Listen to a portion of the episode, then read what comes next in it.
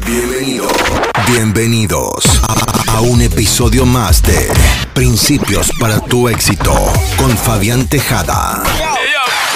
Donde no es solamente acerca de qué tanto esfuerzo le dedicas a tu desarrollo personal. Es también acerca del cumplimiento de algunos principios esenciales, los que te ayudarán a acelerar el logro de tus objetivos y metas.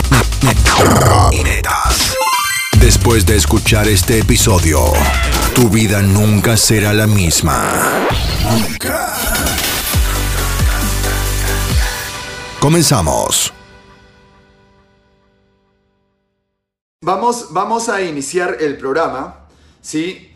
Vamos a iniciar el programa este, en esta tercera oportunidad, es la tercera parte en realidad, porque hemos tenido varios resúmenes y varios análisis de los libros de programación neurolingüística, Estructura de la Magia 1, Estructura de la Magia 2, Poder sin Límites, de Anthony Robbins, los dos anteriores son de Richard Bandler y John Grinder, dos libros básicos, esenciales, y los, dos los primeros libros de PNL, además de Piense y hágase rico. Y esta sería la quinta entrega que les estoy haciendo a ustedes de identificación y cambio de creencias de Robert Dills. Ya estamos en la tercera parte, así que si todavía no han escuchado la parte 1 y la parte 2 la pueden escuchar en YouTube, en Facebook, en los anteriores programas, o lo pueden escuchar también en Spotify, en iTunes o en cualquier podcast de su preferencia. Así también, como ya estamos en la parte 3, este libro me parece bastante completo con respecto al entendimiento de cómo funcionan las creencias. Dentro de los programas o dentro de, los, dentro de lo que hemos hablado en los dos programas anteriores, hemos hablado de creencias, cómo identificarlas, cómo cambiarlas, modelo para el cambio de creencias con PNL, elementos adicionales que influyen para el cambio, congruencia, expectativa, estrategias, fisiología, todo eso desde el punto de vista de programación neurolingüística tipos de creencias, obstáculos para la identificación de creencias, las estrategias de realidad, estrategias para una creencia, el trabajo con submodalidades para cambiar creencias, cómo reimprontar, qué son y cómo se producen las improntas, adoptar el punto de vista y, y tomarlo como modelo, identificar improntas, la congruencia, la incongruencia y cómo determinar los conflictos y solucionar los conflictos. Y con eso estaríamos iniciando ahora el capítulo 6 que vamos a hablar de los criterios. ¿Sí? De los criterios. Entonces, si, si quieren aprender más sobre creencias, tipos de creencias, improntas, algunas técnicas, desde el punto de vista de programación neurolingüística pueden ver, escuchar cualquier programa anterior en cualquier red social de su preferencia y en- entender también de que estos programas que estamos desarrollando para ustedes son programas no basados en mi apreciación. No estoy haciendo un resumen o en lo que pienso del libro, sino estamos haciendo un, un análisis desde la perspectiva de programación neurolingüística, porque el libro en sí es de programación neurolingüística. Si estamos hablando de submodalidades, es un término que solo hablamos en PNL. Si estamos hablando de jerarquía de criterios, es un término que solo usamos en programación neurolingüística. Entonces, si estamos hablando de estrategias de fisiología, estrategias de realidad o, kinestesia, sinestesia, etcétera, son términos más de programación neurolingüística. Así que, si quieren, pues, si ustedes están queriendo aprender más de programación neurolingüística, les interesa la PNL, ya han visto programación neurolingüística o ya se han entrenado con nosotros, esto sigue siendo de igual importancia y de mucho valor para todos ustedes, independientemente si recién van a estudiar con nosotros o ya han estudiado. Así que recuerden que este es un análisis desde la perspectiva de programación neurolingüística. Así que yo voy a explicar algunos conceptos para que se vuelvan a aligerar un poco y estén en un lenguaje un poco más común o mucho más fácil de entender. Sin embargo, voy a seguir manteniendo la línea de programación neurolingüística, ¿sí? Si alguna vez, si todavía no has aprendido programación neurolingüística en un entrenamiento como tal o una certificación y te has puesto a leer un libro, te has dado cuenta que es algo complicado de entender, ¿verdad? Incluso hasta a veces un poco tedioso entender lo que existe o cómo se hacen las técnicas en sí. Es por eso que ahora estoy facilitando el lenguaje, digamos que es como que estuviera traduciendo estos libros de PNL para que sean más fáciles de entender. Así que es importantísimo para todos los apasionados de la PNL como nosotros, como nosotros en la HPNL. Muy bien, entonces empezamos con los criterios, el capítulo 6. Ahora, cuando quiero que escuchen la palabra criterios, quiero que eh, relacionen la palabra criterios con valores, ¿de acuerdo? Ahora que hablamos en la programación neurolingüística avanzada, en todo lo que estamos desarrollando nosotros ahora en Latinoamérica, utilizamos más la palabra valores porque, digamos, es una forma más eh, avanzada, más moderna, porque cuando se iniciaba o al inicio de la programación neurolingüística se trataba esto como criteria o criterios, ¿sí? Entonces vamos a relacionar como que los criterios y los valores vienen a ser lo mismo. Sin embargo, las técnicas de instalación, cambio y jerarquías han ido evolucionando. Así que les voy a comentar algunas técnicas que están en el libro, pero definitivamente en el máster y en el PNL avanzado que estamos, este, digamos, desarrollando en Latinoamérica, vienen a, vienen a ver algunos, digamos, unas técnicas algo más rápidas. ¿Sí? Algo más rápidas. Entonces tenemos que los criterios constituyen una categoría especial de las creencias, lo sabemos, los criterios vienen a ser, digamos, un nivel más abstracto que las creencias, vienen a ser frases más cortas o palabras o simplemente palabras más abstractas, ¿no? Son las creencias que usted mantiene sobre el por qué algo es importante o valioso. Así es. Entonces, todos los criterios, todos los valores es lo que es más importante para ti. ¿De acuerdo? Ahora, Saber eso, puedes saberlo consciente o inconscientemente, pero tú estás tomando decisiones todos los días basado en tus criterios. Tienes que tenerlo en cuenta. Tú tomas decisiones todos los días basado en tus criterios. Cuando tú vas a postular a un trabajo, tú empiezas a decidir a, dónde, a qué trabajo quieres ir basado a tus criterios, basado a tus valores. Cuando vas a elegir una pareja, de igual forma. Cuando vas a decidir si vas a una reunión o no vas, vas a decidir en base a tus criterios. Cuando vas a adquirir un carro, cuando vas a hacer cualquier tipo de compra, todo lo vas a hacer a través de tus criterios o de tus valores. A veces, a veces llegan a ser la mayoría inconsciente y la idea del trabajo en programación neurolingüístico del coach con PNL es ayudar a que esto sea mucho más consciente para el cliente porque teniendo claridad no solamente de los valores, sino de su jerarquía, y que esto sea congruente contigo, entonces estaríamos hablando de que la persona se va a liberar de conflictos, ¿de acuerdo? Hay muchas formas de hacer esos procesos, pero es tan importante que, me, gusta, me gusta repetirlo y profundizarlo. Es un, tuvimos todo un capítulo del libro de Poder sin Límites de Anthony Robbins que expliqué esto también, que en realidad es uno de los, más, de los episodios más escuchados en Spotify también, porque sí, valores, valores creo que es, de cierta forma, saber trabajar con valores es hablar de un nivel de coaching mucho más avanzado. Cambias valores, cambias creencias, cambias comportamientos, cambias muchas cosas, todo como un efecto en cadena. Muy bien.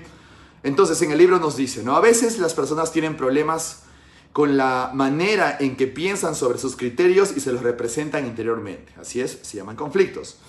Esos problemas pueden considerarse según 1. Jerarquía 2. El grado 3. El tamaño del fragmento 4. Identidad y cinco, los conflictos. ¿sí?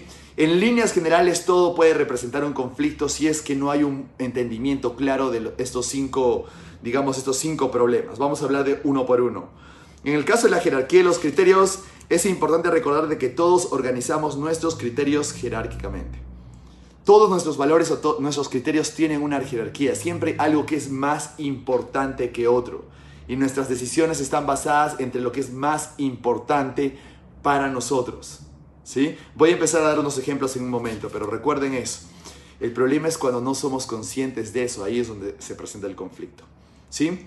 Pueden surgir problemas cuando la, jerarquía interna no está ordenada de manera más conveniente. Así, así, si su afición a los dulces es más importante que la salud, entonces puede ganar mucho peso y acabar enfermado, ¿no? Eso es, eso es, eso es eh, digamos, en términos de jerarquías, ¿no? Si, si por ejemplo tú quieres bajar de peso y, tienes, digamos, un conflicto, para ti más importante es eh, la amistad con tus amigos, entonces que la salud, entonces, y para ti amistad con tus amigos significa poder compartir, y en ese compartir involucra comida y bebidas alcohólicas, entonces cuando tengas que bajar de peso y para tener más salud, y compararlo eso con la amistad con tus amigos, que significa comer y tener eventos sociales, entonces ahí es donde viene el conflicto. Estoy seguro de que muchos de ustedes han pasado por eso, ¿no? Entonces quieren bajar de peso, pero luego se les hace difícil porque también es importante la amistad con sus amigos, ¿no?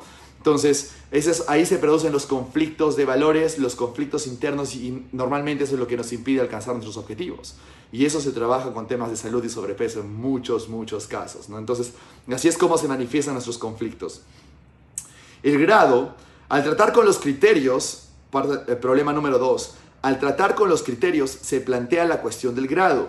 Por ejemplo, si ganarse la vida es más importante que usted, para usted, que divertirse, pero se ve en la necesidad de elegir entre una actividad que es sumamente divertida y otra que solo le proporcionará unos, eh, unos cuantos ingresos, es posible que opte por la actividad divertida. ¿no? El grado significa lo que acabo, digamos, integrando la idea anterior, significa que cada uno es más importante que otro. Vas a terminar haciendo lo que inconscientemente es más importante para ti, incluso sabiendo que conscientemente no te conviene.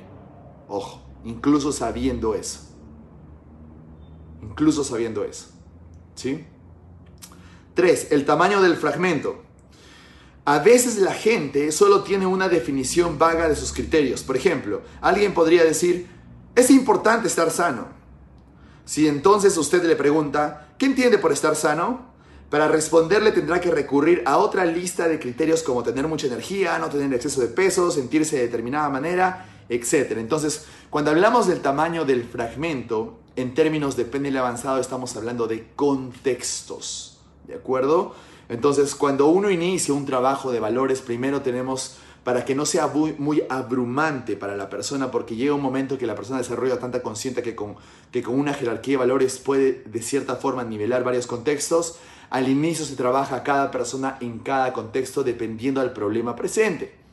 ¿Sí? Entonces en PNL avanzado le decimos o que trabajamos con contextos. Si la persona tiene problemas en el tema profesional, entonces hago el trabajo de valores en el contexto profesional. Si la persona tiene problemas en el contexto familiar, entonces hago un trabajo en el contexto familiar.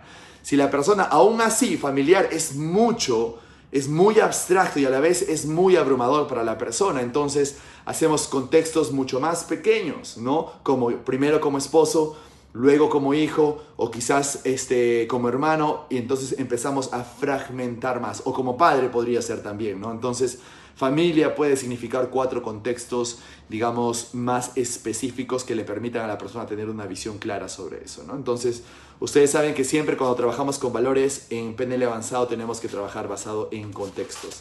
Solamente imagínense, en el Master Practitioner que nosotros enseñamos en la HPNL, son cuatro días solamente trabajos con valores. Tú estás cambiando valores, estás haciendo tu jerarquía, le estás ayudando a tu compañero también para que alinee sus valores y su jerarquía basada en los objetivos que quieres. Por eso que tienen éxito, porque si alineas tu jerarquía de valores, ¿qué te va a impedir tener éxito? Nada, porque tu mentalidad está alineada para eso. ¿no? Es por eso que la parte del máster es una de las que más, más atrae a las personas que se han entrenado con nosotros. ¿no? Tercer problema, la identidad, o cuarto problema, la identidad y los criterios. Si al sopesar la compra de un automóvil decide usted que un deportivo representaría el nuevo usted y que un modelo familiar representaría su responsabilidad de su familia, entonces no está usted tratando solo con criterios, sino con una identidad. Esto se da cuando en tu misma jerarquía tú relacionas un valor a tu identidad. Deseo esto, es bueno esto porque me hace sentir como si fuera tal esto, no tal persona. Entonces, cuando nosotros em, trabajamos con identidad y criterios hay que saber que muchas veces las personas, digamos, eligen valores basados en la identidad que les gustaría tener, ¿no?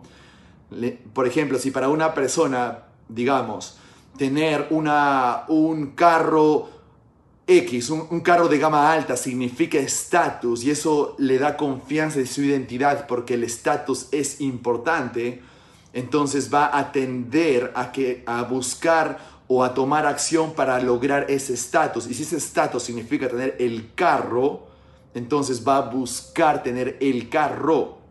Ahora, no quiere decir, ojo, no quiere decir que esto sea fácil.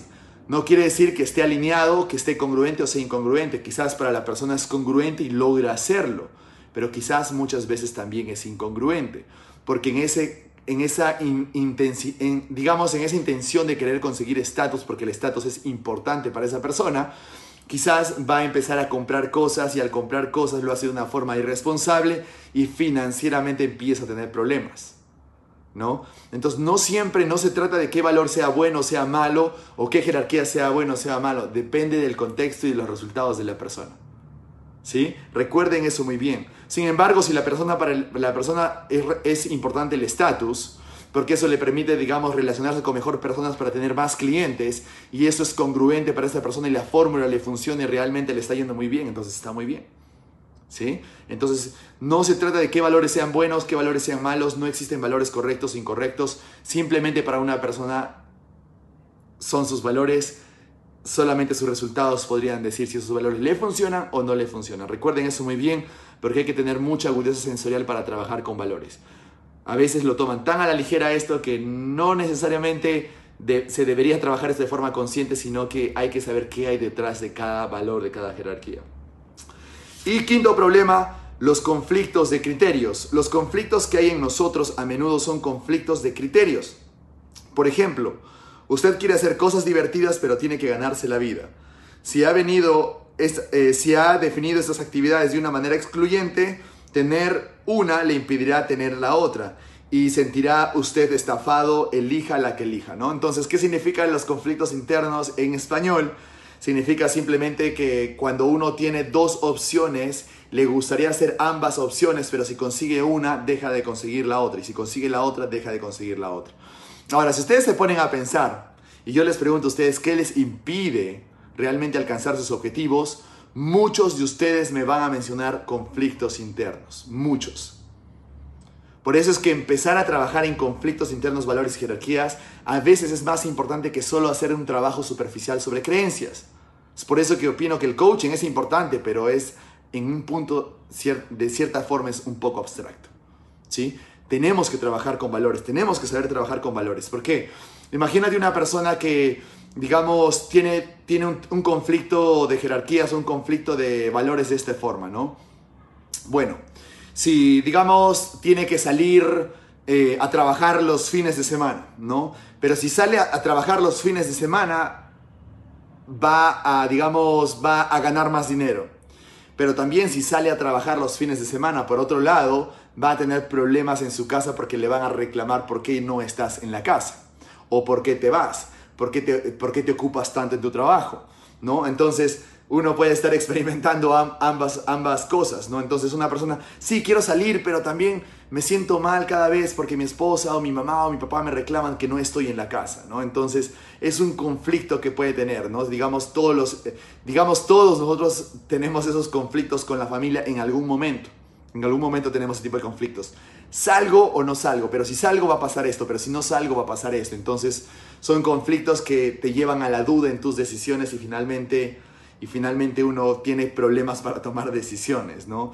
Es lo mismo cuando, por ejemplo, trabajé con una señora con respecto a su salud, ¿no? Ahora la salud se ha vuelto como uno de los valores porque el cambio de, de valores y el cambio de jerarquía de valores también tiene que ver mucho el contexto y el contexto mundial ha hecho que muchas personas tengan, digamos, el criterio o el valor de la salud como uno de sus valores principales. ¿no? Entonces, en varias sesiones he trabajado el tema de la salud.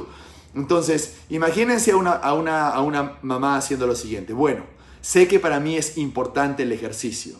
Y sé que tengo que comer mejor y sé que tengo que preparar muchas cosas para tener una vida mucho más saludable, para que yo pueda sopesar, digamos, el estrés y de cierta forma bajar mi nivel de azúcar, bajar de peso, tener un, porcentaje de grasa mucho más adecuado para mí, etcétera. Para lograr hacer eso necesito hacer ejercicio. Digamos, estamos conscientes, la persona, eh, la cliente está consciente de eso, este, yo como coach estoy consciente de eso, creo que todos sabemos que el ejercicio ayuda a tener más salud, así que hasta ahí no hay problema, ¿de acuerdo?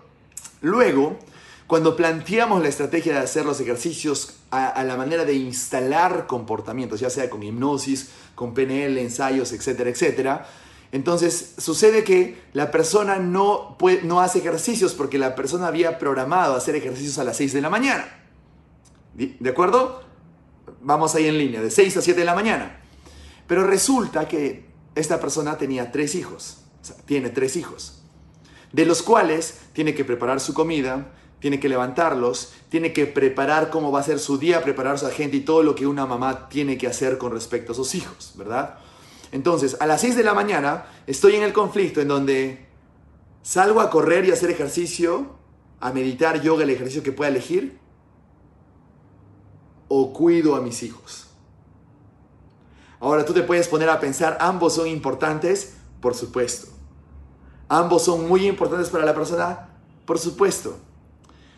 Pero es un conflicto, porque la persona viene y se dice, uy, no puedo hacer ejercicio. He intentado hacer ejercicios. Por más de que me proponga hacer ejercicios, no puedo. Pero claro, ¿cómo va a poner la salud o los ejercicios por encima, en este caso, de sus hijos? Ahora, en el, en el modelo del mundo de ella, ojo, porque sus hijos viene a ser más importante que su salud. Ahora, esos no son los conflictos que uno tiene en la vida. Ahora, lo que tiene que hacer la persona que tiene que hacer, una, nivelar los conflictos, de pronto puede hacer algo, ajustar algo en su agenda, como levantarse a las 5 y media, de 5 y media a 6, empezar a hacer ejercicios, que podría ser un ajuste en su agenda. Otro podría cambiar el horario podría hacer ejercicios en la noche cuando no tenga este problema o el, trabajo que tiene que hacer con sus hijos de forma matutina. Pero el hecho simplemente de que yo a las 6 de la mañana tenga que hacer ejercicios y a la vez atender a los hijos, lo que va a ganar es lo que es más importante para ella. Y ahí es donde se viene la jerarquía, la jerarquía de valores. Lo que va a ser más importante, lo que va a terminar haciendo es lo que es más importante para esa persona en ese momento. Es la mejor forma de explicar valores. Entonces, si la persona dice, uy, no puedo hacer ejercicios, no necesariamente, sino que su jerarquía de valores no está alineada, no es congruente y su estrategia de acción tampoco es congruente. ¿Sí? O si nos queremos ir a un caso mucho más extremo, porque es como que, bueno, sí, entiendo a la señora, entiendo a la mamá, las mamis son así digamos, una persona que valora más dormir más que hacer ejercicios. Entonces tenemos que hacer un cambio urgente de jerarquía de valores para que el ejercicio sea más importante que dormir, ¿cierto? En el campo de la salud. Entonces todos esos cambios se pueden hacer, pero todo eso tiene que ver con la jerarquía de valores.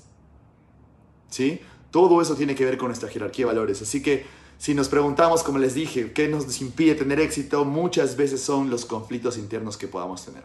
Por eso es apasionante el trabajo que podemos eh, digamos, desarrollar cuando hablamos de valores en el máster de PNL, ¿no? Muy bien.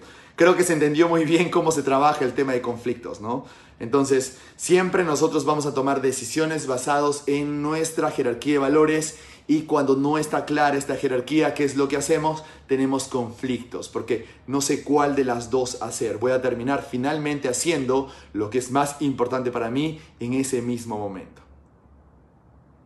¿Sí? Recuerden que una vez, una vez que yo cambio el valor, que yo cambio la jerarquía de valores, también estoy cambiando mis comportamientos, también estoy cambiando mis actitudes y mis creencias. Entonces es como que solamente cambiando una cosa empiezo a cambiar todo automáticamente. Por eso es de que cuando uno cree que no puede hacer un cambio inmediato, es porque no ha hecho un trabajo de jerarquía de valores. Cuando una persona trabaja jerarquía de valores, cambia inmediatamente. No necesito hacer un cambio de comportamiento, cambiar los hábitos, porque cambiar los hábitos es doloroso. Tengo que esperar 21 días para cambiar los hábitos. Tengo que cambiar mis creencias. Mira, si cambias tus valores, si cambias realmente tus valores, ojo, entre comillas, realmente, entonces vas a poder cambiar todo y de un día para el otro cambiar tus hábitos y comportamientos. De un día para el otro cambiar tus creencias, porque cambiaste inconscientemente tus valores. Ahora, ya para terminar este capítulo, quiero decirles lo que decía Nietzsche. ¿Sí? Nietzsche solía decir, nosotros podemos implementar los valores en nuestra alma. Hablando de alma o refiriéndose a nuestra mente inconsciente, si queremos hacer un paralelo, ¿no? Sin embargo, Carl Jung dijo lo siguiente, nosotros no podemos implementar o no podemos insertar conscientemente valores a nuestra alma porque nuestra alma no funciona de esa forma. Estamos hablando de Nietzsche y luego estamos hablando de Carl Jung. Ahora, por supuesto. Porque si nosotros, hay muchas personas que quieren instalar nuevas, nuevos valores en sí mismo de la siguiente forma. Hoy día quiero comer mejor. Hoy día quiero ser más saludable y terminan comiendo comida chatarra. Hoy día voy a hacer ejercicio y terminan quedándose dormidos. Hoy día voy a trabajar más y terminan distrayéndose. Hoy día voy a leer este libro y terminan haciendo otra cosa. ¿Por qué? ¿Por qué no cambian su comportamiento radicalmente? Porque no han cambiado sus valores a nivel inconsciente. Sin embargo, la mayoría de personas está queriendo cambiar los valores de forma consciente como, sí, mis valores son estos, o quiero, quiero hacer esto repentinamente, o quiero cambiar mi comportamiento abruptamente. No necesariamente funciona así. Primero cambia valores, aprende a cambiar valores de forma inconsciente, trabajar sobre jerarquía de eh, valores, trabajar sobre cambio de jerarquía o cambio de valores, o alinear jerarquías o cambio de valores con submodalidades son los procesos probablemente más fuertes que uno puede hacer. También se podría hacer con hipnosis y eso es lo que trabajamos nosotros en el máster de programación neurolingüística, ¿de acuerdo? Entonces es importante tener eso porque nadie puede decir, a mí nunca me ha pasado cuando hemos querido instalar valores en nosotros mismos de forma Quiero leer, quiero volverme un lector, quiero volverme una persona saludable, quiero volverme una persona fitness, quiero volverme un, en un estudiador, en un estudiante de la vida, etcétera, etcétera, y al día siguiente regresamos a nuestra rutina normal, ¿verdad? Porque los valores no se instalan de forma consciente. La única forma de que se pueden instalar los valores de forma consciente es basado en la repetición. Pero para aquella repetición tú has tenido que tener el valor de constancia y repetición primero. Por tanto, igual has tenido que hacer un trabajo de forma inconsciente, ¿de acuerdo? Entonces esa es la parte importante que quiero decirles porque muchas personas tocan valores de una forma muy ligera y es por eso que no tienen resultados. Es bueno entrenarse y aprender a hacer esto porque te puede cambiar literalmente la vida y te puede ayudar a tener más éxito a ti. ¿De acuerdo? Tengan mucho eso en cuenta. Todos hemos querido cambiar valores conscientemente, nos hemos dado cuenta de que no funciona así. Incluso si pego mi post y de hoy día voy a hacer esto en, en mi escritorio, no funciona así. ¿De acuerdo? Aprendamos a hacer ese trabajo. Muy bien. Recuerden para todas las personas, voy a, responder ah, voy a responder a todas sus preguntas al final del programa o en la red social que me estén escribiendo. Eh, voy a responderlo todo al final y si lo están escuchando, viendo en diferido, también lo voy a hacer en Fabián Tejada PNL en mi página de Instagram. Muy bien.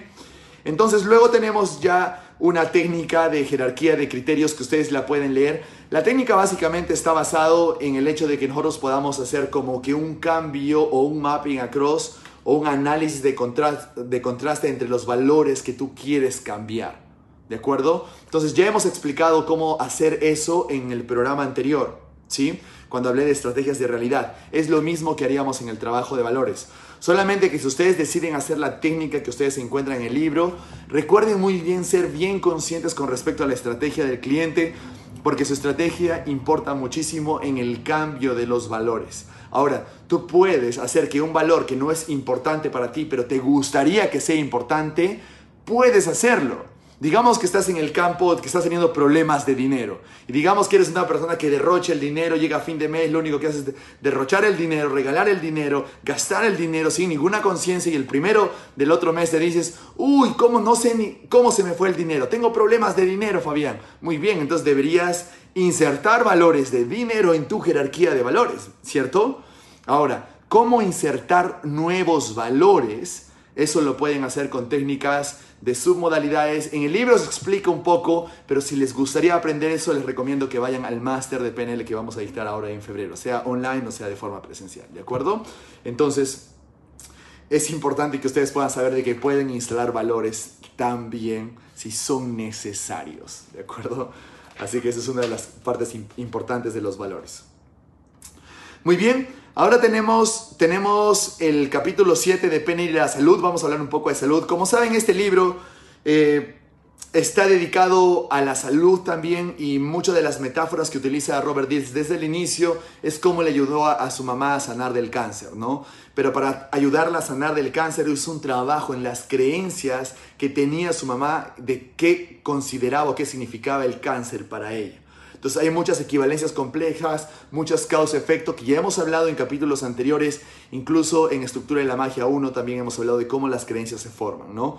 Ahora voy a explicar un poco sobre algunas creencias de salud que son importantes, considero que hay que tener en cuenta porque muchas de las creencias las podemos llegar a entender a cierto nivel de espiritualidad, porque cuando las creencias, digamos, o los principios son universales, normalmente llega la sanación, ¿no? Entonces, muchas personas que se sanan de un día para el otro han tenido ese contacto, ese alineamiento, ese contacto con su yo, eh, con su yo superior o ese contacto espiritual, ¿no?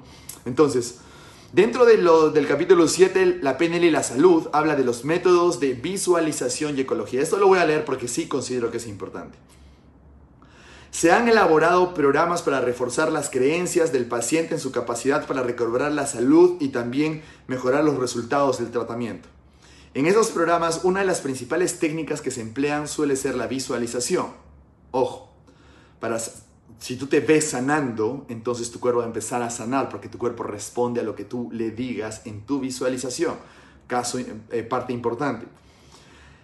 Teniendo en cuenta algunas de las consideraciones ecológicas que hemos expuesto en este libro, me gustaría recomendar cierta cautela en la aplicación de algunas técnicas de visualización para la salud. Es bueno esto porque les voy a dar algunos tips de visualización. Permítame explicar por qué. Cuando la tensión o la enfermedad que padece la persona es creada o intensificada por algún tipo de conflicto interno, determinados procesos de visualización pueden exacerbar el conflicto. El método que consiste en ver a los glóbulos blancos como los buenos y las células cancerosas como los malos puede convertirse en una metáfora del conflicto interno de la persona y en la práctica puede llegar a agravar el conflicto. Por desgracia, casi toda nuestra comprensión del sistema inmunitario está modelada sobre la metáfora de guerra. Y quiero volver a leer esto porque muchos de los problemas médicos, científicos antiguos, porque la ciencia moderna ya habla de lo contrario, ¿sí?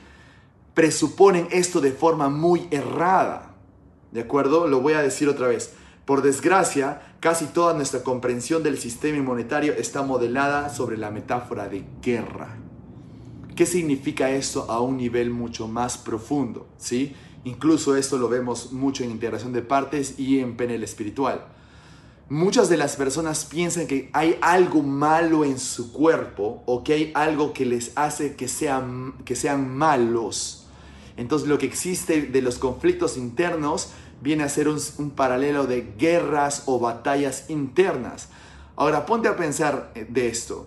Me siento mal porque hice esto y al hacer esto pienso que soy una mala persona. Así que me siento culpable por hacer esto porque soy una mala persona. Oye, qué tonto que soy, qué tonto, ¿cómo he podido haber hecho esto? Yo nunca he podido hacer esto. Y ¿cuántas veces nosotros nos tratamos de esa forma y nos decimos esas cosas?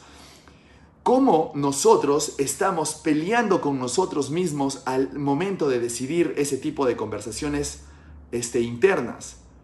Entonces, la metáfora que está que del cáncer es un ejemplo de que un conflicto entre nosotros, entre los glóbulos, este, entre los glóbulos blancos, digamos, nuestro sistema eh, inmunológico y las células cancerígenas, como si estuvieran en conflicto, como si estuvieran en guerra, logran agravar el cáncer. Tengan eso en cuenta porque metafóricamente no es un, te estás peleando contra ti mismo. Entonces técnicamente, ¿por qué te pelearías contra ti mismo? Ahora, todo conflicto interno significa que tienes una batalla contra ti mismo. El conflicto es contra ti mismo, contra una parte en ti mismo que, consideres, que consideras que es negativa porque esa parte te impide lograr lo que realmente quieres lograr. Entonces muchas personas hacen eso. Es como que si las mismas personas se pelearan con ellos mismos, sabemos que no es la otra persona, siempre es uno mismo. Entonces todos los conflictos es la batalla o las guerras internas que tenemos. ¿Con quién? Adivinen, con nosotros mismos. ¿Es ecológico? Para nada. Por eso es que los conflictos internos generan enfermedades. La medicina germánica, la biodescodificación, todo la biología de las creencias desarrollada en el libro de Bruce Lipton, todo eso ya nos afirma de que realmente no podemos pelear con nosotros mismos porque eso genera un conflicto interno. El conflicto interno a largo plazo se vuelve crónico y se convierte en enfermedad. Entonces, piensen eso cada vez, cada vez de que, ustedes estén diciéndose algo a ustedes mismos, ¿de acuerdo? La enfermedad tiene mucho que ver cómo se tratan con ustedes mismos. Ahora, como siempre les digo a todas las personas que estén con nosotros, sean amables con ustedes. ¿De acuerdo? Sean amables con ustedes. No peleen contra ustedes mismos. Están peleando contra ustedes mismos. ¿De acuerdo? Sean amables contra ustedes mismos. Ahora, quiero, traer, quiero traer dos metáforas. La metáfora, una metáfora en donde yo voy y batallo contra el dragón. Y hay otra metáfora mucho más espiritual, holística, donde yo voy e integro al dragón que yo tengo dentro. Es una metáfora, o digamos, es una simbológicamente como Carl Jung decía que nosotros deberíamos integrar nuestra parte, digamos, nuestra sombra, nuestra sombra. Y nuestra sombra tiende a ser malévola. Es por eso que no muchas personas lo hacen o muchas personas tienen miedo a hacerlo. Entonces muchas personas pelean contra esa parte cuando no deben pelear, deben integrarla. Y si alguno de ustedes está en búsqueda de espiritualidad o tener más conciencia y desarrollar su conciencia, ese es un principio clave. Ustedes no pueden llegar a tener un, contacto con su ser superior o empezar a tener más contacto con su espiritualidad si tienen muchos conflictos internos. ¿De acuerdo? Es por eso que siempre recomiendo, primero libérense de conflictos internos, trabajen en ustedes mismos y luego recién piensen en convertirse en seres espirituales. La meditación no te hace espiritual, el trabajo en ti mismo es lo que te hace espiritual. ¿De acuerdo? Y eso implica resolver, integrar y alinear tus valores y resolver tus conflictos internos. ¿De acuerdo? Tengan eso en cuenta. Si, todavía no estás como, ¿qué está diciendo Fabián en este momento? Está muy bien, vuelve a escuchar o vuelve a ver esto. Pero recuerda, la integración es lo que nos permite ser uno. Al ser uno, nosotros estaríamos libres de dudas, prejuicios, indecisiones. Por tanto, podríamos crear y simplemente avanzar hacia lo que queremos. Así que piensen cuando piensen un poco con lo, o reflexionen un poco con lo que les estoy diciendo porque es bastante importante. ¿sí? Estoy simplemente ahondando un poco más de lo que dice porque el libro se mantiene en el perfil de creencias. ¿De acuerdo? Ahora, dentro de la visualización les quiero comentar otra metáfora que esta sí me parece importante cuando si ustedes conocen a una persona que esté pasando por este proceso de cáncer, esta metáfora es mucho mejor. Cuando mi madre afrontaba su cáncer, utilizaba la visualización de una manera más ecológica. Así, visualizaba los glóbulos blancos como ovejas que pasían en un prado, ocupándose de las matas de hierba, las células cancerosas, que habían crecido demasiado. El tumor se representaba como hierba que había crecido en exceso y debía ser reciclada para crear armonía ecológica. Piense en lo que es una célula del cáncer. No es un invasor extranjero, sino una parte de su propia persona que es idéntica en muchos aspectos a las células sanas su programa, sencillamente, se ha descompuesto. Incluso se han llevado a cabo experimentos que demuestran a veces que las células cancerosas colocadas en una caja de Petri vuelven a convertirse en células sanas. Así pues, cuando usted esté practicando con alguien técnicas de visualización para la salud, evite toda referencia a los buenos y los malos si no quiere correr el riesgo de agravar el, el conflicto ya existente. No existe algo bueno y malo, simplemente eres tú y hay algo que tienes que resolver o liberar. Se trata de conseguir que los dos lados funcionen juntos y que se unan para crear una esfera, una atmósfera armoniosa. En pocas palabras, una integración. Ahora, si ustedes quieren definir esto de una forma mucho eh, metafórica o si quieren representar, todos tenemos células cancerígenas. El problema es cuando el sistema inmunológico no hace el trabajo de limpiar esas células cancerígenas o eh, liberarnos del exceso o digamos, limpiar de las células eh, muertas, por así decirlo, ¿de acuerdo? Entonces, ahora sabemos eso, tenemos que tender a, si vamos a decir una metáfora, por más de que la persona tenga una actitud positiva, porque vamos a hablar de eso, si la persona tiene una actitud positiva, pero su estrategia o su metáfora no es la adecuada, entonces no va a haber sanación. ¿Sí? ¿Cómo hacer que la visualización dé resultados? Ahora les voy a explicar esto de una forma muy sencilla. Primero les voy a explicar los pasos. Pero cómo hacer que su visualización en la salud, y si ustedes quieren sanar de algo, esta estrategia funciona para cualquier tipo de problema de salud.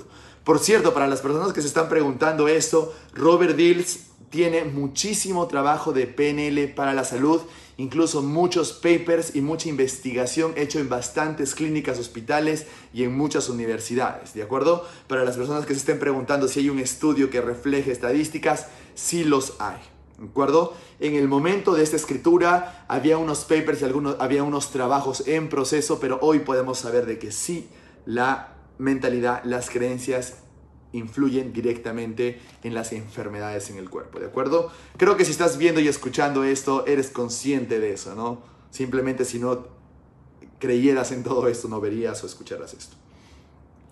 Paso número uno, ¿cómo hacer que la visualización de resultados, primero, sepa lo que quiere? Utilice afirmaciones u otras técnicas para solventar cualquier posible objeción interna a obtener lo que quiere. Cuando les digo sepa lo que quieres es lo mismo que definir un objetivo, que sea en, positivo. Las personas enfermas normalmente dicen, ¿y qué es lo que quieres? No estar enfermo.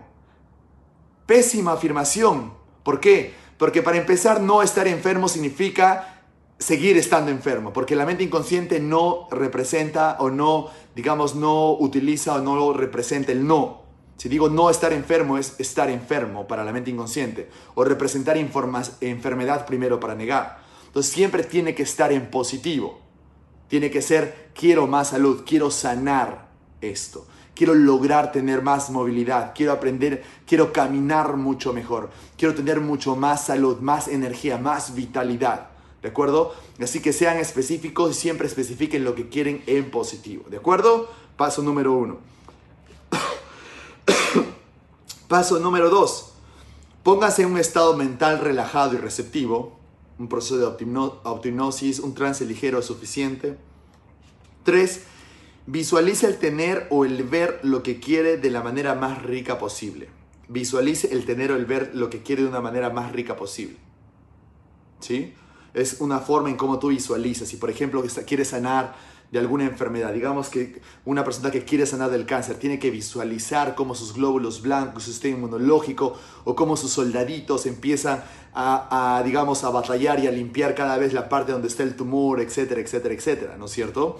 Entonces la persona tiene que hacer la visualización de la representación de que cada vez está más pequeño porque su o sus, como me gusta decirlo, sus espartanos, sus soldaditos están haciendo el trabajo, ¿no? Están haciendo el trabajo de limpieza. Número cuatro, espere y crea que lo recibirá. Uno, espere y crea que lo recibirá. Tienes que ponerte un estado de certeza, un estado de seguridad. ¿sí? Hay un estudio y hay un, hay un caso bastante, digamos, bastante notorio de personas en el Tíbet que sanaban a personas que tenían enfermedades. Y cuando llevaron a esta persona y lo pusieron detrás de cámaras para, y con ecografías para poder saber cómo, para poder ver y digamos, eh, digamos presenciar cómo el tumor realmente se iba, se iba resolviendo, eh, digamos disolviendo, la persona después de unos minutos de tener el tumor dejó de tener el tumor. Y cuando le hacen y lo colocan esto en la pantalla, se nota cómo el tumor se va reduciendo, se va reduciendo, se va reduciendo. Y cuando le preguntan a estos monjes qué palabras es lo que decían, porque era un idioma, eh, era el idioma de ellos, no, no recuerdo porque era un idioma, el idioma de ellos, en traducción se decía, ya está sano, ya pasó, ya está sano, ya pasó, ya está sano, ya pasó. Pero no solamente lo decía de una forma como, ya está sano, ya pasó, ya está sano, ya pasó ya es una realidad, ya está hecho, ya pasó, ya está sano, sino que ellos creían en eso. Creían que realmente la persona estaba sana. ¿De acuerdo? Entonces siempre se trabaja, por eso que las personas que se sanan son personas que actúan como sanas, eventualmente se sanan. ¿Sí? Si la persona actúa como enferma, ¿qué es lo que pasa? Se enferma más. ¿Han conocido personas así? Oh, tengo este problema y actúan como enfermas, más enfermedad, más dolor, más sufrimiento. Pero si actúas como sano, de pronto ya está sano. Tengan en cuenta eso porque es importante. Y paso número 5, dígase a sí mismo que lo merece, porque parte de las enfermedades es, tiene que relacionarse con el merecimiento.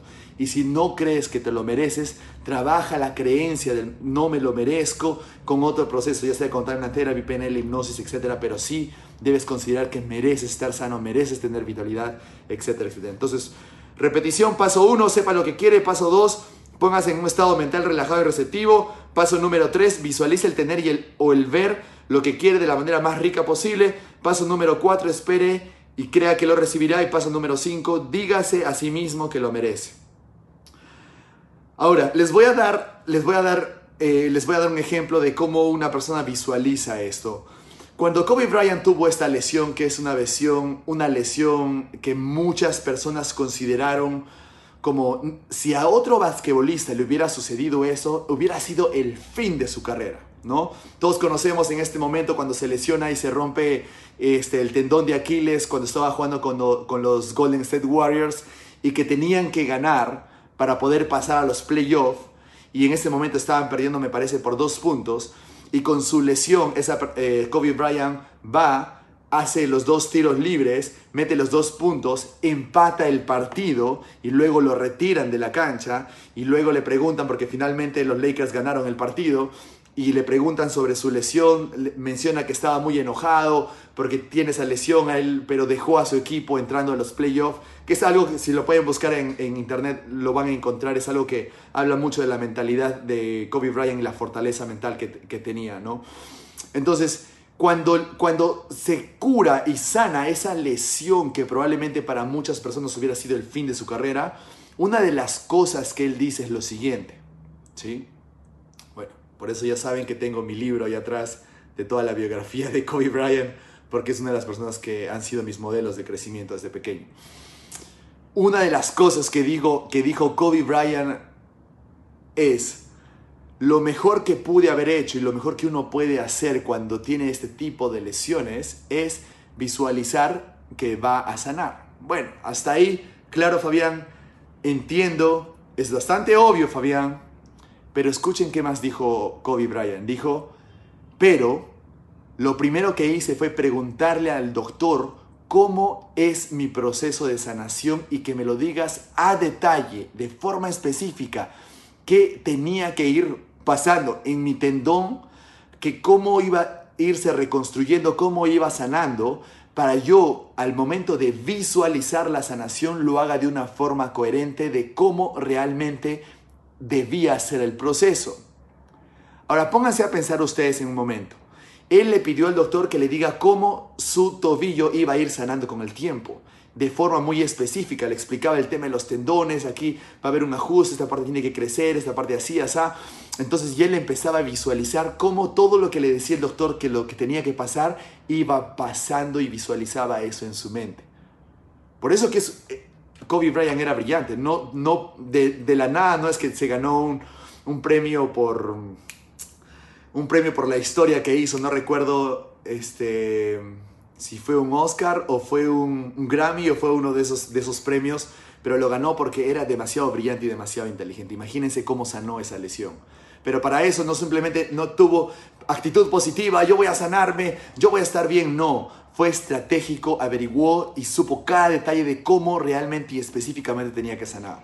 Así que si tú quieres utilizar esta estrategia para ayudar a sanar a alguien, o si estás trabajando coaching para ayudar en, en temas de sanación, averigua y estudia muy bien qué es lo que tiene que hacer su cuerpo para conducir a la sanación. ¿De acuerdo? Re importante esto, re importante. ¿De acuerdo? Muy bien. Seguimos. Aplicando filtros de PNL a los visualizadores que habían tenido éxito y contrastándolos con los visualizadores que no tenían éxito, Tim y Susie descubrieron, estamos hablando de los otros dos coautores del libro, descubrieron eh, algunas importantes diferencias entre dos grupos. En primer lugar, las personas que alcanzan el éxito tienen objetivos que son congruentes con el resto de sus deseos y que satisfacen las condiciones formuladas por Bandel y Glinder en la definición de objetivos bien formados. Es decir, el objetivo de la sanación y un objetivo bien formado, congruente, real, smart para la persona. ¿De acuerdo? O sea, las personas sí creían que podían sanar y es más, sí creían que estaban sanando y que ya se habían sanado. Escuchen bien mis palabras porque tienen mucha precisión cuando digo esto. En segundo lugar, los visualizadores tienen éxito, eh, que tienen éxito utilizan por lo general submodalidades distintas a aquellos que no logran los objetivos.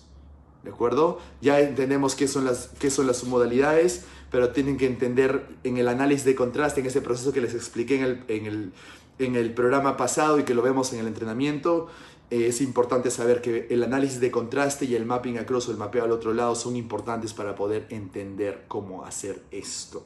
¿De acuerdo? Las personas que tienen dificultades para lograr que las visualizaciones den resultado a menudo ven una imagen disociada de ellas mismas haciendo lo que quieren y alcanzando su objetivo. A veces es incluso, a veces incluso una imagen fija, pequeña y enmarcada, que resulta cualquier cosa menos apremiante. Por otra parte, los visualizadores con éxito son capaces de ver una experiencia plenamente asociada de haber alcanzado su objetivo. En conclusión, cuando estás trabajando en términos de sanación, tienes que visualizar de forma asociada. Asociada significa ver a través de tus propios ojos si lo haces de forma disociada, entonces es una estrategia que no va a funcionar. en conclusión es esto. Esto significa que ven lo que quieren con sus propios ojos, además de oír, tocar, mover, oler y saborear su objetivo como si estuviera produciéndose en su experiencia presente. En pocas palabras, es sentir que ya están sanando. ¿De acuerdo? hago énfasis porque esto es importante, ¿sí? Muchas personas que aplican mucho el tema de las afirmaciones para la sanación, incluso Luisa Hay en El Poder que hay en ti y tú puedes sanar, este, tú puedes sanar tu vida, en esos dos libros que son famosísimos y muy conocidos por todos, que hablan mucho del tema de la sanación a través de afirmaciones, tienen que entender de que no solamente se trata de reconocer el conflicto y, y utilizar las afirmaciones, sino también ver, sentir, oler, saborear que está sano. ¿De acuerdo? Entonces es parte importante de esto. La mente inconsciente es todo el cuerpo, tus palabras son solamente el 7%. Importantísimo. La expectativa de respuesta, la creencia de que va a ocurrir algo determinado a consecuencia de una acción, también es importante. Quienes tienen éxito experimentan su objetivo en la submodalidad visual, auditiva y kinestésica de la expectativa, lo que quiere decir que tienen una representación visual, auditiva y kinestésica de cómo es estar sano. ¿De acuerdo? Clarísimo hasta ahí, ¿no? Ya les dije que esto iba a ser más que desde un análisis de PNL. Para los que saben PNL y que escuchan y ven esto, es como música para sus oídos, ¿no? Imagino, porque lo es conmigo, incluso cuando ya estoy por tres veces o con esta la cuarta vez que leo el libro. Las personas que no tienen éxito en sus visualizaciones suelen codificar su experiencia interna en las submodalidades de la esperanza e incluso de la duda. Para comprobar sus propias submodalidades de esperanza, piense en algo que espera que suceda. Le gustaría que, que sucediera, pero no está seguro de ello. Eso es importante porque las personas que no tienen éxito en el proceso de la visualización para la sanación tienen duda e incertidumbre dentro. Entonces, eso, eso también hay que ser consciente, hay que trabajar y cuando se haga el proceso tienes que crear certeza y seguridad de que se puede dar. Ahora, no digo que este concepto o no digo que esto sea fácil. Recuerda a estos monjes que hicieron que desaparezca el tumor en unos minutos. Tienen años de práctica y práctica de generar esa certeza, esa seguridad y esa conciencia para saber de que la mente inconsciente, el cuerpo, nuestro ser espiritual puede sanar. Es absolutamente, eh, digamos, de cierta forma, no es lo que se dice, no es lo que tú escuchas cuando creces, no es lo que tú escuchas en la psicología tradicional o en la medicina tradicional, no es lo que tú escuchas, ¿cierto? Requiere cierto nivel de entrenamiento y conciencia para poder llegar a esto. Si al, si al, utilizar el proceso de visualización para la salud o para cualquier otro objetivo que desea alcanzar, incluye un objetivo bien formado, un objetivo bien formado, real, congruente, smart, específico, que veas, sientes y escuches como si, lo, como si ya lo tuvieras. Una experiencia plenamente asociada de tener el objetivo más las submodalidades de expectativa. Las probabilidades de alcanzar el objetivo aumentan considerablemente. A continuación se expone una completa descripción de un proceso de visualización cuya utilidad hemos podido comprobar. ¿no? Lo que quiere decir es de que nosotros podemos generar como una estrategia de expectativa de cómo es que una persona tiene que ver, escucharse, sentirse sanando y hacer un mapeo en sus modalidades para que la persona sepa cómo es esto. Ahora, para las personas que están estudiando PNL es importante saber cuando trabajamos el cambio de submodalidades. Para las personas que ya han estudiado con nosotros es como hacer un like to dislike, pero esto ya lo trabajamos directamente en el máster, porque en el máster ya hablamos definitivamente PNL para la salud, ¿no? Muy bien importante, interesante, ¿cierto? Ahora, luego tienen ustedes tienen una fórmula para el cambio eh, del comportamiento, ustedes pueden leerlo, sin embargo es mucho más fácil para las personas que ya están utilizando hipnosis cambiar comportamientos a través de la hipnosis. En el otro punto tenemos la metáfora, ¿no? El lenguaje orgánico y frases hechas. Eso es importante porque tiene que ver mucho la hipnosis ericksoniana y la hipnosis para la sanación. Esto Ana lo enseña en sus certificaciones eh, de hipnosis ericksoniana. Ana Flores. Eh, voy a explicar esto cómo funciona un poco, ¿no? Algo a lo que debe prestar una atención especial cuando trabaje con personas sobre cuestiones de salud es el lenguaje orgánico. Es decir, las declaraciones metafóricas que hacen referencia a las partes del cuerpo. No es extraño que la gente utilice expresiones metafóricas relacionadas con problemas fisiológicos concretos que ellos mismos padecen, a menudo parece que el inconsciente interpreta literalmente el lenguaje y refuerza los síntomas sugeridos por el individuo en el agua, en el habla.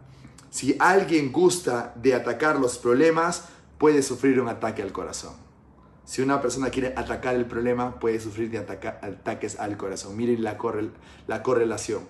Por eso es de que es mucho, muy importante que cuidemos nuestras palabras porque lo que podemos estar diciendo, nuestra mente inconsciente lo va a interpretar como tal. ¿De acuerdo? ¿Alguna vez han escuchado decir a una persona, digamos, em, que está teniendo algún conflicto, resistencia con respecto a algo y diga, no puedo digerir esta idea todavía y esa misma persona tenga problemas en el estómago. digerir ideas, uno puede decir, bueno, quizás es una forma, una expresión verbal. No lo es porque metafóricamente su mente inconsciente también le va a dar problemas de en el estómago. ¿Sí? O las personas que son muy tensas y son muy resistentes y, no son de las personas flexibles, no quieren perdonar, no quieren dar, digamos, su brazo a torcer, son las personas que sufren más de estreñimiento, ¿no? Entonces, nuestro lenguaje metafóricamente va a implicar representaciones en nuestra fisiología, en nuestra mente inconsciente, en nuestro cuerpo.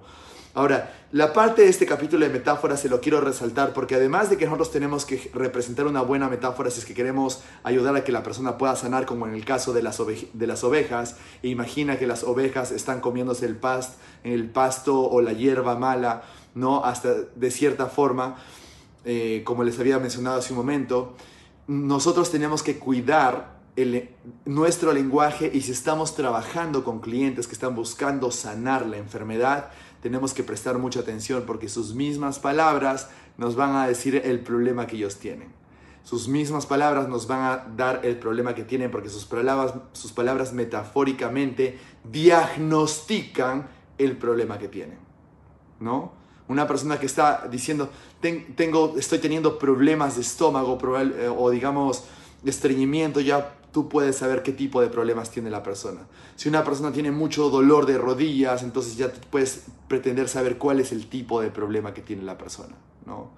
Entonces, imagínense una persona que, mm, bueno, voy a dar más ejemplos, pero solamente tengan mucha atención a esto. Ahora, por cierto, hay muchos casos demostrados de muchas personas que decían, que se expresan del tipo, me siento como si estuviera ahogándome en mis problemas. Y luego, días después, sientes que la persona viene y te dice eh, que se está ahogando en sus, en sus problemas y que tiene problemas para respirar.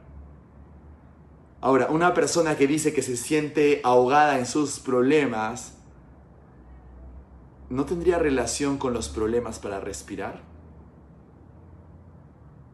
Puede parecer una expresión, ¿no? Pero recuerden que la mente inconsciente es altamente simbólica, metafórica.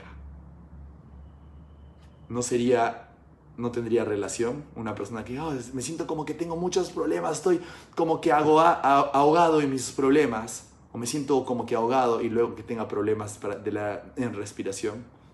Entonces, escuchen muy bien a las personas porque muchas veces expresan, o digamos, expresan el problema real que están teniendo, cómo están o cómo están percibiendo el problema, ¿de acuerdo? Es, es, es, si ustedes prestan mucha atención, las personas que están teniendo enfermedades se expresan de esa forma, se expresan de esa forma. Yo utilizo las metáforas y el lenguaje orgánico principalmente como, como herramienta eh, de diagnóstico, ¿no? Es justamente lo que les comentaba, ¿no? No creo que una metáfora cause por fuerza una enfermedad.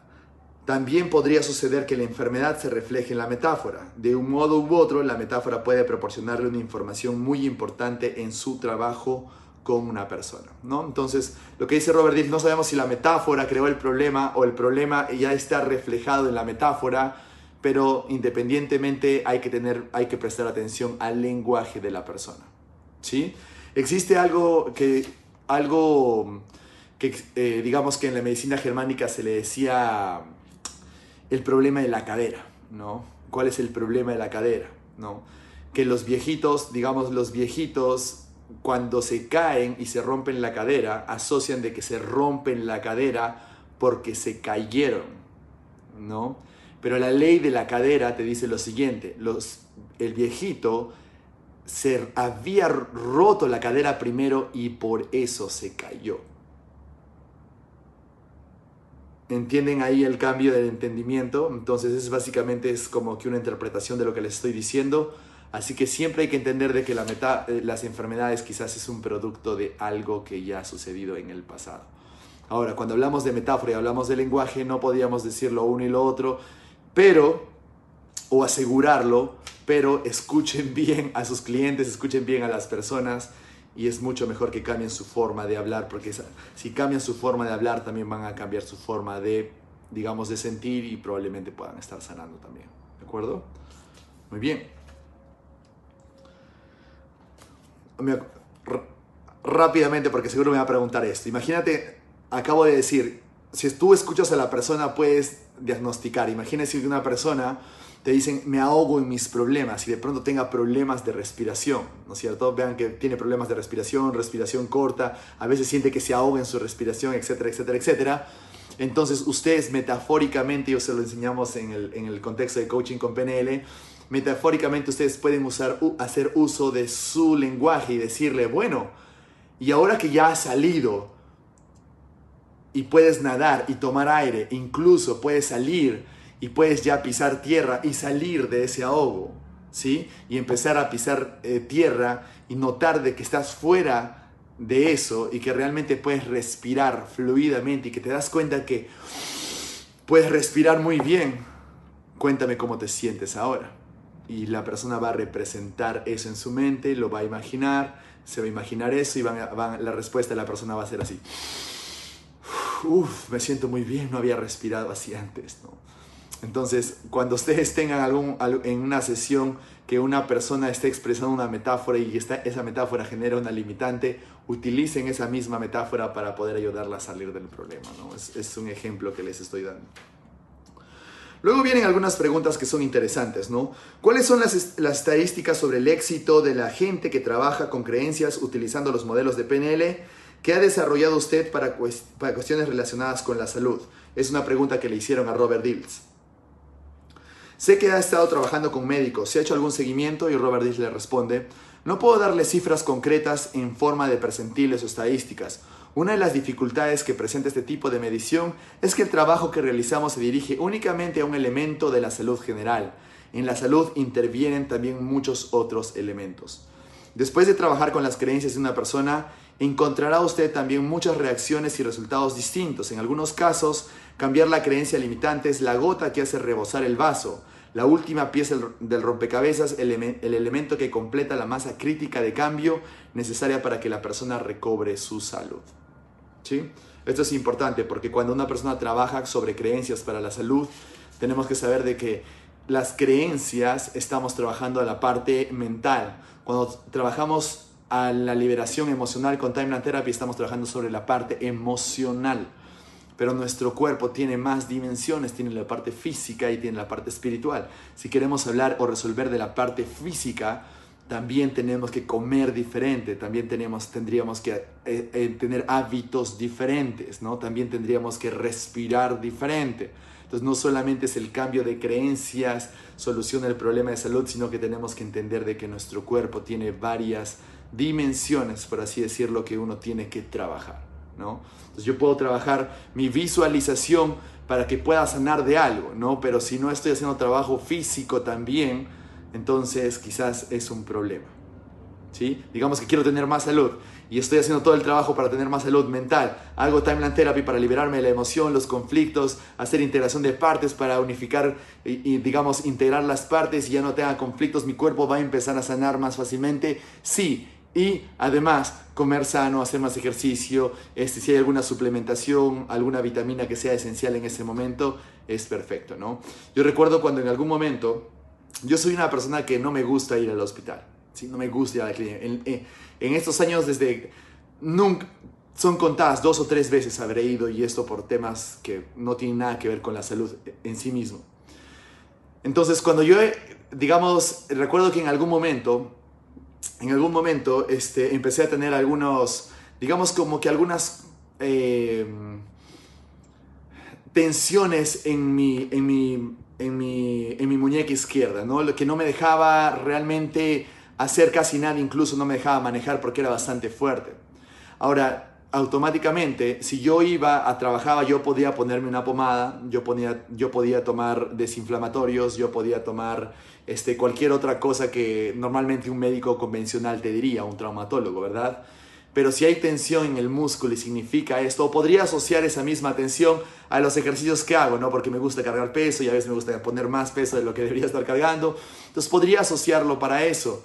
Pero primero tenía que trabajar mi mente y mis creencias y decía en qué momento, qué siento que no puedo controlar, porque cuando hay tensión en las muñecas significa que no, que quieres controlar algo que no estás pudiendo controlar, ¿no? Entonces, cuando eres consciente de eso y empecé a trabajar sobre esas creencias basadas en el control, entonces de pronto el dolor desapareció, la tensión desapareció, sin ningún tipo de pastillas, sin ningún tipo de nada. ¿Sí? Todo fue cambio de creencias, resolución de conflictos. Entonces, funciona de esa forma, por eso es que creo bastante porque he pasado por muchos procesos en donde yo mismo he podido comprobar el trabajo, es por eso que me gusta enseñarles, porque yo he aprendido a hacer esto de forma literal. Si ustedes preguntan a alguien en mi familia, va a decir, ¿por qué no vas? Déjame sanar esto solo, ¿no? Si le preguntan esto a mi esposa, va a decir que Fabián es un terco, no le gusta ir. Si no me gusta ir, porque me gusta sanar con mi mente, ¿no? Entonces, eh, es, es porque me gusta demostrar de que todo lo que les estoy enseñando realmente funciona. ¿no? Eso no quiere decir de que pueda tomar suplementos como el colágeno para las articulaciones, como proteínas, eh, etcétera, etcétera. ¿no? Entonces recuerden eso, somos varias dimensiones, no solamente somos la parte mental y cuando a veces, porque cuando hacemos coaching PNL pensamos que solo existe la parte mental y emocional, pero los doctores piensan que solo es la parte física, entonces solo es pastilla, bioquímicos, este, químicos, etc. Y cuando se olvidan de la parte mental y emocional también es importante, ¿no? Entonces es un trabajo integral. Recuerden eso muy bien y si alguno de ustedes está trabajando coaching para la salud, importante entender esto, ¿sí? Eh, le preguntaron a Robert Dice también, ¿han colaborado con alguna de las universidades o institutos donde se trabaja la medicina psicosomática? Y Robert dice, hemos estado colaborando con la Facultad de Medicina de la Universidad de Miami, han establecido algunos programas, todavía hemos recibido algunas estadísticas sobre los resultados. A medida que se vayan desarrollando los programas actualmente en marcha, es de esperar que podamos disponer de más estadísticas. De todos modos, intervienen diversas variables que podrían hacer que las estadísticas pareciesen muy buenas. Según la naturaleza eh, de lo que ocurre a la persona, su ecología, su sistema familiar, sus recuerdos, su infancia y demás, una sola sesión puede ser o no suficiente para abordar todas las cuestiones y es bastante cierto porque no podemos abordar a una persona por más de que tenga una misma enfermedad que varias personas como si fueran lo mismo. El contexto de la familia, los problemas, las vivencias, la infancia es totalmente diferente, así que se aborda. Claro que hay puntos, digamos, una columna vertebral eh, similar para cada uno, pero se aborda de forma diferente, ¿no? Entonces, otra pregunta más que considero que es importante porque es como que una entrevista que le hacen el concepto de cáncer significa cosas distintas para distintas personas. ¿Puedes decirnos algo al respecto? Y Robert Dills responde, permítame utilizar como ejemplo el caso de mi madre. Cuando reapareció su cáncer de mama, tuvimos que trabajar mucho sobre algunas creencias populares y algunas creencias médicas respecto a lo que significa tener cáncer. Por ejemplo, algunas personas tienen la creencia de que el cáncer causa la muerte. Sin embargo, no es el cáncer lo que causa la muerte, en realidad, sino el colapso del sistema inmunológico. Es decir, si la respuesta del cuerpo ante el cáncer lo que causa la muerte, por lo general, el paciente no muere a consecuencia directa del cáncer, sino porque su sistema inmunológico u otras partes del cuerpo se debilitan y se deterioran tanto que puede que se instaure, la infección o que el organismo no, logre seguir funcionando. Entonces, esto creo que explica muy bien eso, ¿no?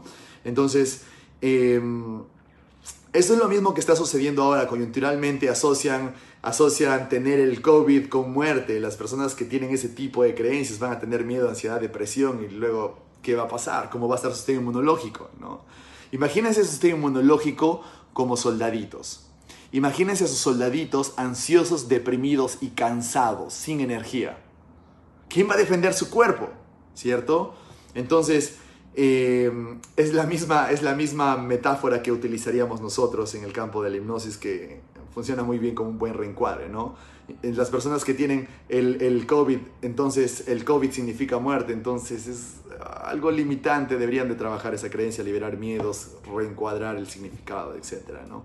Incluso peor aún, si, si uno se contagia entonces va a morir, tampoco, porque las estadísticas dicen absolutamente todo lo contrario. Entonces, eh, hay que saber contrarrestar, reencuadrar y, cambiar ese tipo de creencias. ¿Por qué? Porque lo que sucede con ese tipo de creencias es que genera miedo, genera ansiedad, genera depresión. Al generar todos esos tipos de problemas se debilita el sistema inmunológico. Tus soldaditos se debilitan. Ahora, ¿cómo van a defender tu cuerpo de los virus, bacterias, infecciones, etcétera, si están débiles? ¿no? Entonces, lo más importante es, es mi cuerpo tiene todos los recursos para sanar siempre, ¿no? Y es una de las directivas de la mente inconsciente. Entonces, y si no tienes esa creencia o, te es difícil creer, pues trabaja para eso. Hay time therapy, hay hipnosis, hay un montón de cosas. están los entrenamientos, están los entrenamientos solamente de hipnosis. Tenemos todas las herramientas para que tú puedas cambiar eso. ¿De acuerdo? Pero tiene que partir de ti primero. Y algunas personas creen que el cáncer es un invasor extraño y que hay que hacer algo excepcional para liberarse de él. El cáncer no es un invasor extraño, las células son una parte de uno mismo. El paciente debe transformarse a sí mismo para crear salud, no liberarse de algo. Transformarse a sí mismo. Y otra vez repito, el cliente, la persona tiene que decidir sanar, porque cuando hay sanación tiene que transformar sus creencias, sus valores, su identidad, su comportamiento, sus hábitos para poder sanar. ¿De? Recuerden que todo lo anterior es lo que lo llevó a la enfermedad. ¿Por qué tendría que seguir haciendo lo mismo? ¿No? Importantísimo, importantísimo esto. Y bueno, algunas aclaraciones que también son importantes. A veces las creencias médicas entran en el conflicto con los métodos psicológicos para la salud. ¿sí? Lo bueno que ya no es como antes. Ahora ya los doctores están abiertos a la posibilidad de que la mente también sane el cuerpo. ¿no? Incluso los hospitales que han abierto en China, que son hospitales, eh, digamos, podríamos utilizar el término más modernos, en donde se, se, combina la medicina del oeste con la medicina del este. ¿Qué quiere decir? Que sí hay un tratamiento físico para la persona, digamos, curaciones, cirugías, etcétera, etcétera, y a la vez hay un trabajo de sanación interna, ya sea con, con, con plantas, este, meditación, energía, alineamiento de chakras, eh, etcétera, etcétera, etcétera, ¿no? Entonces es importante pensar, y me parece que es una forma de, una, de pensar en una salud integral, ¿sí? Pero bueno, si en tu país todavía no hay eso, hay que esperar a que se desarrolle la conciencia, porque primero tiene que haber alguien en el campo que desarrolle esa conciencia y que pueda establecer esto como algo, digamos, eh, como algo estándar, ¿no? Que por cierto en Estados Unidos ya se está dando de cierta forma, ¿sí? Y yo he tenido ya clientes que me han dicho, bueno, el doctor me ha dicho que no tengo ningún problema, han visto mis, mis radiografías, han visto mis, mis exámenes, no tengo nada, aún así sigo teniendo el problema, entonces quizás deberías buscar a un terapeuta, a un coach, a un penalista, a un hipnoterapeuta para que puedas resolver el problema en tu mente. ¿no? Entonces ya está habiendo esa apertura en realidad, no podemos decir que es como antes. ¿no? Y lo otro es, eh, los médicos no le ofrecían ninguna alternativa a su mamá, de manera que también hay que tener en cuenta esta clase de cuestiones. Los médicos pueden tener una influencia muy poderosa sobre sus pacientes y fácilmente pueden afectar las creencias del paciente. Así que hace unos días colgué algo eh, que leí en el libro de Deepak Chopra de curación cuántica que hace simplemente, digamos, no aceptar el veredicto de los médicos porque los médicos suelen ser muy fríos al momento de dar las noticias y si tú eres muy susceptible y además aún así crees lo que te diga el médico, entonces es un problema. ¿De acuerdo? A veces hay una comunicación muy fría. ¿no? Imagínate un médico diciéndole, solo te quedan siete días, ¿no? solo te quedan dos años. No tiene sentido. Hay muchas personas que han logrado demostrar lo contrario. ¿De acuerdo? Entonces hay que saber desafiar eso también. Hay que saber desafiar eso también. En principios de hipnosis, en principios de sugestión, ya esto ya es cuando enseñamos hipnosis moderna, hay un principio bastante clásico. Tú vas a recibir o vas a aceptar la sugestión de las personas si es que tú las consideras como autoridad. Lo que quiere decir que tú puedes absorber una creencia si es que tú la aceptas, si aceptas a la persona como autoridad. Por eso que muchas veces hacemos lo que, bueno, el profesor me dijo que haga esto. Eh, mi papá, mi mamá me dijo que haga esto. Y también a veces el doctor, el psicólogo, dijo que yo era así o que iba a pasar esto. Entonces hay que saber desafiar lo que no es ecológico. ¿De acuerdo? Hay que saber desafiar lo que no es ecológico. Si bien es cierto, por ejemplo, como le pasó en el caso de Michael Phelps, ¿no? A Michael Phelps su coach vino y le dijo, tú tienes mucha potencial para ganar varias medallas olímpicas. Es una buena sugestión para poder este, tener, ¿cierto? Imagínate que tienes 8 años y alguien viene y te dice eso cómo vas a crecer, cómo va a pensar, cómo vas a desarrollar tu mentalidad, ¿cierto? Sin embargo, otras personas no tienen mucho eso en cuenta, que también está en el rango de autoridad. Muchas personas que trato en el tema de la salud también, que podemos este, ir ayudando en el proceso de coaching y PNL, me dicen, el, el doctor me dijo esto, ¿no? Entonces consideran como si eso fuera un veredicto final y no es así. La verdad es de que una persona puede sanar si realmente empieza a integrar, a liberar, a trabajar en sí mismo, etcétera, etcétera, etcétera. ¿De acuerdo? Importantísimo. ¿sí? Hay que, en cierta forma hay que desafiar. Incluso Incluso eh, a los niños les pasa mucho eso, ¿no? Hay que saber también, y como el sugestionamiento siempre se va a dar, recuerden eso, elijan bien por quién van a, ser sugestionados, ¿no? Hace, hace unos días tuvimos la masterclass con Ana Flores de hipnosis ericksoniana, hablamos un poco de eso, así que siempre estamos siendo hipnotizados, entonces escojan el, el entorno, el ambiente en donde prefieren ser hipnotizados, ¿no? Esa es, una recomendación eh, bastante importante, ¿no? Y la última pregunta, ya para terminar, ¿todas las enfermedades están relacionadas con creencias? Robert responde, la enfermedad es función de las interacciones en sus sistemas biológico y neurológico. Se trata de un poco eh, sistémico que no se relaciona exclusivamente con una sola cosa. Algunas enfermedades implican interacciones sistémicas muy complejas, otras son más sencillas. De hecho, algunos problemas físicos como muchas reacciones alérgicas son fenómenos de estímulo, respuesta y pueden cambiarse utilizando procesos mentales muy rápidos y sencillos como lo vemos en el siguiente capítulo. ¿no? Entonces hay muchos problemas que se pueden resolver rápidamente también porque son simplemente respuesta estímulo, básicamente son anclajes, nosotros podemos desanclar, colapsar una estrategia de anclajes con diferentes estrategias, ¿no? Tenemos muchas técnicas para poder hablar de eso, ¿no? Entonces, luego tenemos ya el, eh, digamos, la técnica específica para las alergias, que si de alguna u otra forma te gusta y te gustaría explorar este caso de las alergias, lo puedes revisar, es algo que nosotros desarrollamos ya en el máster como una técnica como tal, ¿no? Pero recuerda que sí es necesario de que puedas haber llevado por lo menos un entrenamiento de practitioner porque las técnicas o el lenguaje es netamente penelista. No es, no es tan fácil de entender para una persona que no conoce PNL. Y luego tenemos eh, la parte final como conclusión y el epílogo, que voy a resaltar esto que me parece importante. Una de las creencias centrales de la PNL y una de sus promesas es que las estrategias de pensamiento eficaces pueden ser modeladas y utilizadas por cualquier individuo que lo desee. Es por eso que me gusta a mí decirle la tecnología de éxito número uno, ¿no? Es una presuposición. Y al final, si tú adquieres este libro, por cierto, las personas que quieren comprar este libro lo pueden adquirir en www.ahpnl.la. Lo pueden comprar, ya saben, por, por fiestas, por, por, fiestas navideñas estamos de promoción. El delivery es totalmente gratuito, lo pueden comprar por, a todas las ciudades del Perú y si estás en Latinoamérica lo pueden comprar directamente por Amazon. Pero pueden adquirir este libro porque es una muy buena lectura y pueden ver los programas para entenderlo mucho mejor. ¿Por qué les digo esto? Porque al final hay una meditación bastante, bastante, bastante profunda, bastante bonita. Es una meditación, podría ser como un proceso de autohipnosis. Les voy a leer solo una parte, pero es muy bonita si ustedes quieren trabajar o tener una meditación o una hipnosis para la salud de ustedes o de alguien más. Si a esto le colocan una música de fondo y ustedes lo puedan grabar, queda como anillo al dedo. Así les digo porque lo he leído y realmente es bastante, bastante bonito. Se los voy a leer, voy a leer un par de, párrafos. ¿no? Permítase unos momentos para tomar conciencia de su cuerpo. Sea consciente de sus sensaciones. Quizás hay partes de usted a la que no ha prestado mucha atención durante el día.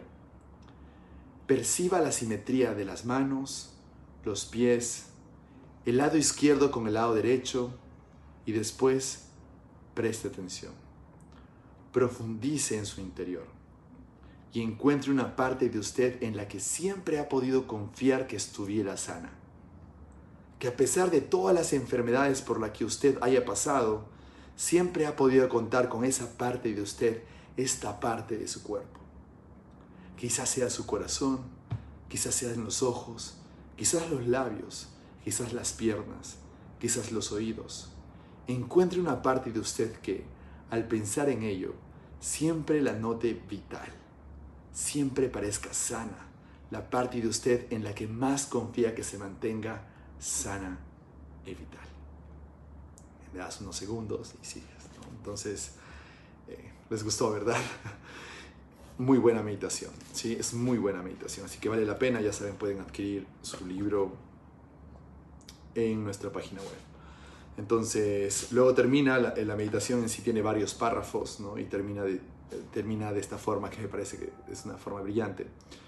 Y que mañana por la mañana, cuando despiertes, puedas levantarte con una sensación de energía y vitalidad, una sensación relajada pero al mismo tiempo alerta que quizás pueda sentir cuando deje que se abran los ojos y tome en contacto con el mundo que lo rodea aquí.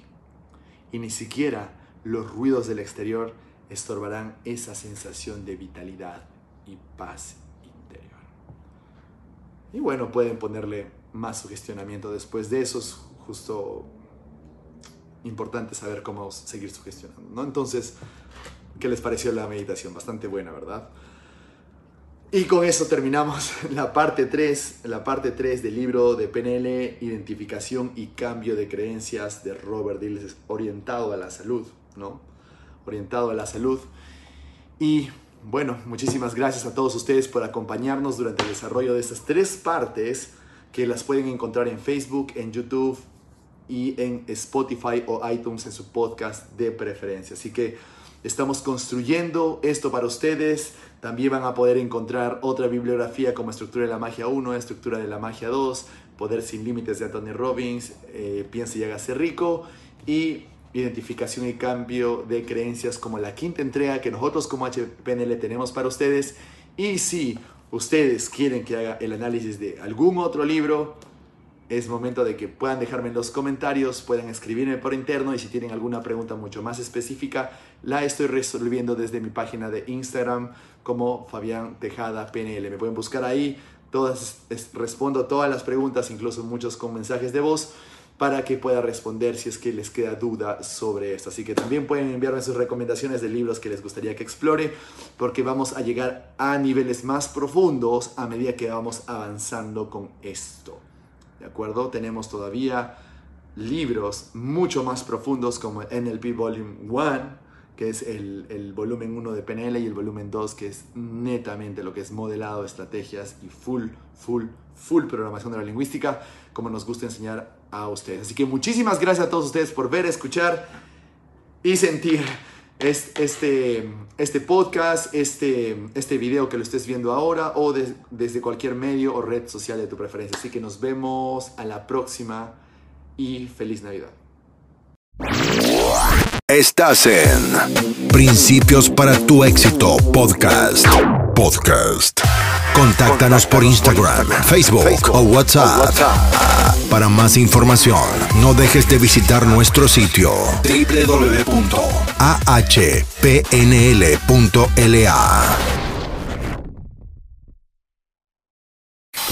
Muchas gracias por sintonizar este episodio de, Principios para tu éxito.